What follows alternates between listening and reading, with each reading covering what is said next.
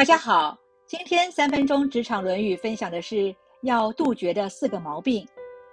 孔子杜绝了以下四个毛病：第一，不凭空臆测；第二，不武断绝对；第三，不固执拘泥；第四，不自以为是。无论你是主管还是下属，这四个毛病最好都要杜绝。第一，不凭空臆测。在跟老板开会时，有不清楚的地方却不敢问，只会在私底下揣摩上意，结果根本想错了老板的意思。碰到不清楚的时候，一定要问明白，才能做出正确的事。对于道听途说的事，更要仔细查证。若用臆测的方式，可能会造成不少的误解。第二，不武断绝对。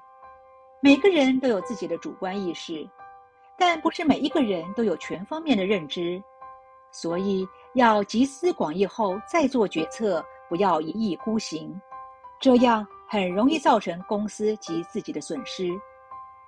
毕达哥拉斯说：“三思而后行，以免做出蠢事。”因为草率的动作和言语都是卑劣的特征。第三，不固执拘泥。工作中需要一些创新，若只是拘泥在过去的形式，是很容易被取代的。网络世界千变万化，一定要保持弹性才好。刚愎自用的人，受伤的往往是自己。